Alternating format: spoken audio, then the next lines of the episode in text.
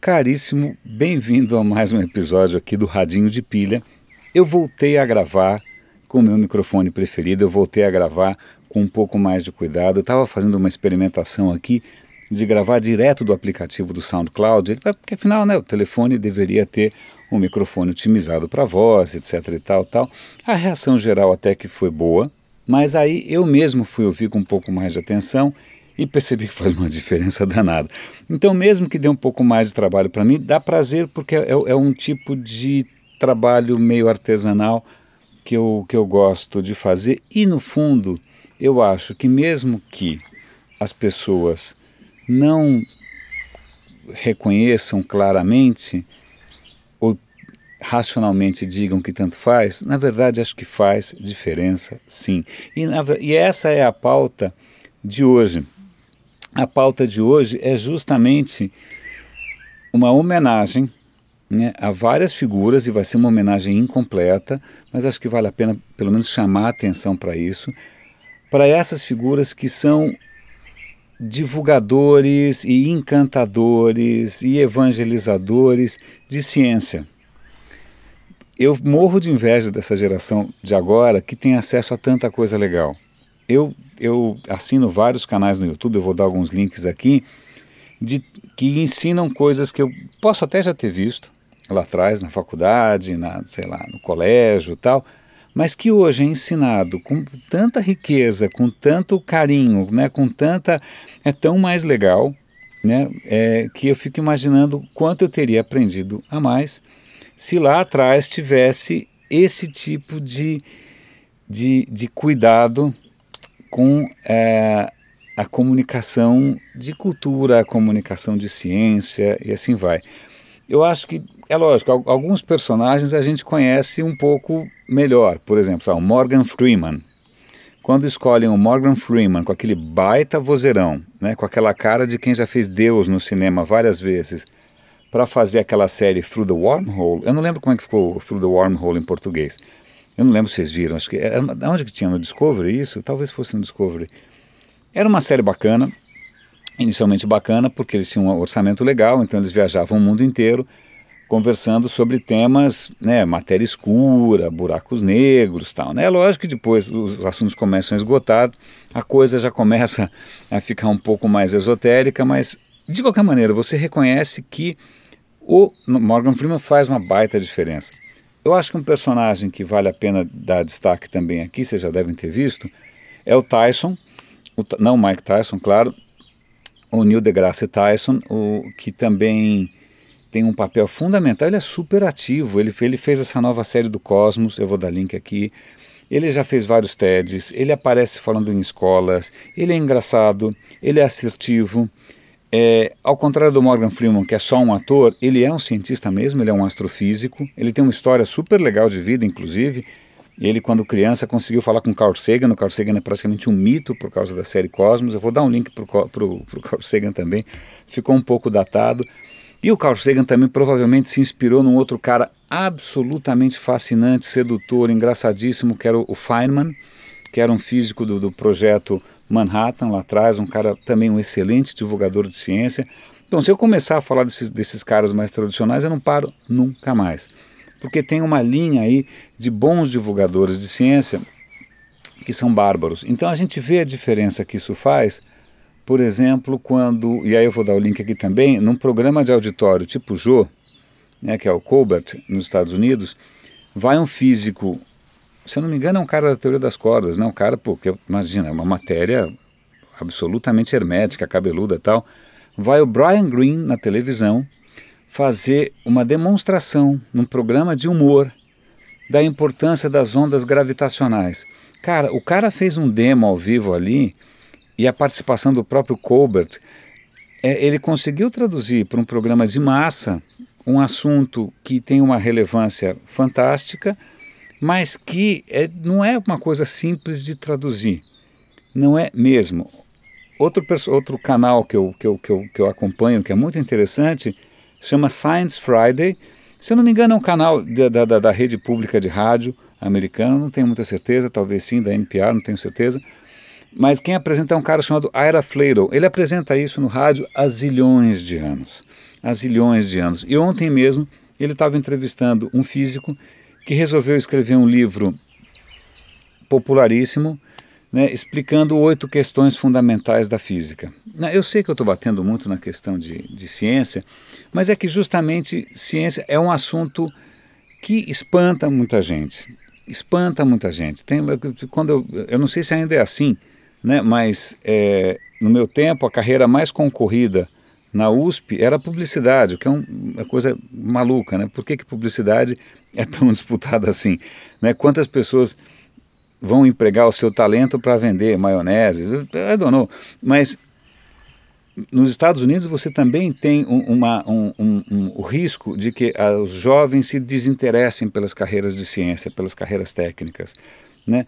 E aí surgem esses personagens que são personagens que fazem a ponte né, entre o mundo técnico, entre, entre o mundo, entre aspas, racional, e o mundo mais emocional, mais afetivo, né, e conseguem captar aí corações e mentes é, usando de tudo, empatia, usando é, técnicas mesmo de comunicação.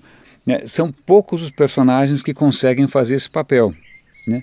Eu reconheço que parte do meu trabalho mais recente, para minha surpresa, acabou sendo esse. Eu, eu, eu, nunca imaginei, isso começou a acontecer acho que uns 10 anos atrás, quando eu comecei a ser chamado para fazer essa ponte.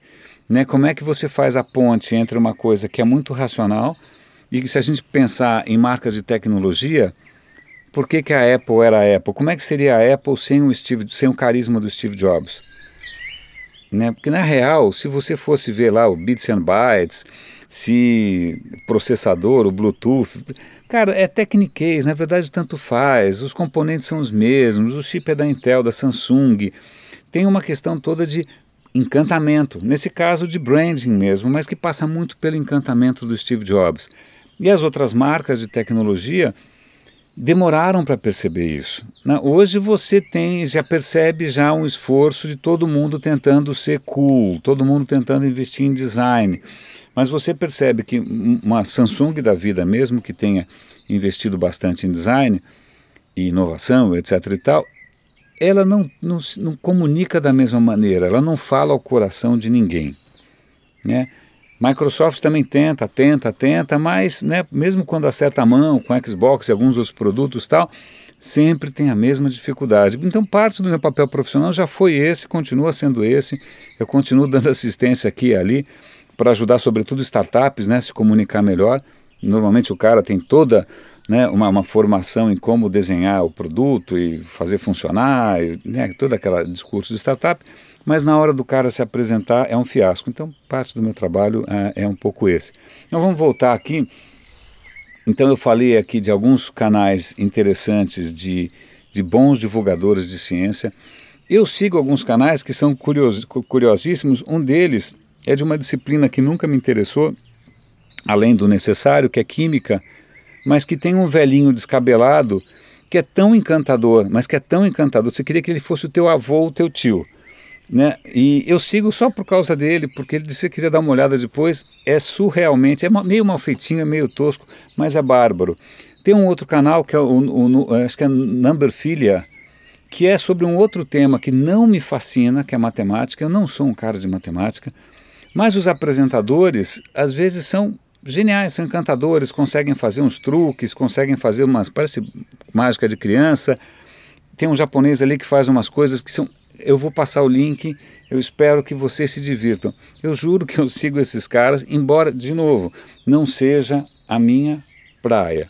Né? Eu, eu, um canal que eu vou apontar, que talvez seja técnico demais, ele é realmente mais, mais cabeludo, mas acho que vale a pena você dar uma olhada para ver o cuidado que eles tiveram na escolha do apresentador, como o roteiro é bom, como a produção é boa. É um canal que tá, tem tratado de temas que são relativamente cabeludos. Buraco negro, matéria escura, a essência do tempo. Eu juro, cara, que acho que pela primeira vez em 51 anos eu estou começando a entender melhor essas questões do Einstein, de física quântica, porque o cara é muito bom. É muito bom. Então, 50 anos depois eu estou entendendo um pouco melhor essa coisa. E aí tem é, um, uma questão que é, que é curiosa, que acho que aí talvez fuja até dessa coisa mais branding, mais espetáculo, né, de um Steve Jobs da vida, que está usando né, seus poderes de empatia para sua própria causa comercial, né, não é exatamente um divulgador de ciência nem nada, mas se você pega um personagem como Stephen Hawking, cara, o Stephen Hawking é um milagre. Não sei se você assistiu lá o filme lá do, do da, como é que é, o Mentes que Brilha, não sei, eu não lembro mais o nome do, do, do filme do Stephen Hawking. O cara tá todo entrevado, tá naquela cadeira, tá todo deformado, coitado. A voz dele é uma voz sintética, é uma voz de computador. Mas recentemente ele fez uma palestra sobre um tema que, de novo, que é complicado, que é buraco negro, o que, que acontece, radi radiação de Hawking, perda quântica de informação. Quer dizer, não é o tema mais simples do mundo, mas ele, naquela situação miserável, com aquela voz de robô, ele faz uma explicação que é bem humorada, que tem ironia, que é divertida. E aí, para completar, os caras fizeram, eu vou dar link justamente para isso, uma animação super bacana, desenhada à mão, acompanhando a fala do Stephen Hawking.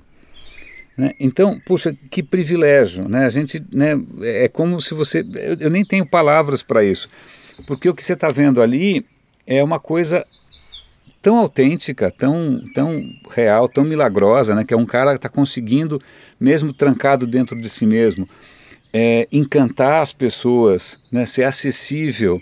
E aí você ainda fazia um esforço estético em cima disso para tornar isso mais mais bacana, eu acho isso louvável. Então, essa, esse episódio de hoje, a gente sai um pouco fora da questão do digital, do tech, tendências do Diaba 4, para eu fazer essa homenagem para as figuras. Ah, uma outra figura bárbara, o Brian Cox na BBC HD. Vou dar link aqui para o Brian Cox. É um super divulgador de ciência. Aí você tem na BBC HD também o Richard Attenborough, que deve estar tá quase morrendo, está super velhinho, mas é uma vida inteira dedicada a transmitir o encanto pelo mundo natural. O Attenborough tem um, putz, uma, uma trajetória, esse cara tem que ganhar um prêmio Nobel da Paz. Então fica aqui o meu agradecimento a todos esses, o, o, o Michio, Caco, todas essas figuras que a gente a, acaba amando, né, que fazem com que a gente ame também é, o mundo da, do conhecimento, da ciência, da pesquisa, do progresso. Então é isso, minha homenagem pessoal e discreta a essas figuras a quem eu devo tanto. É isso. René de Paulo Júnior falando aqui no Radinho de Pilha. Um super abraço.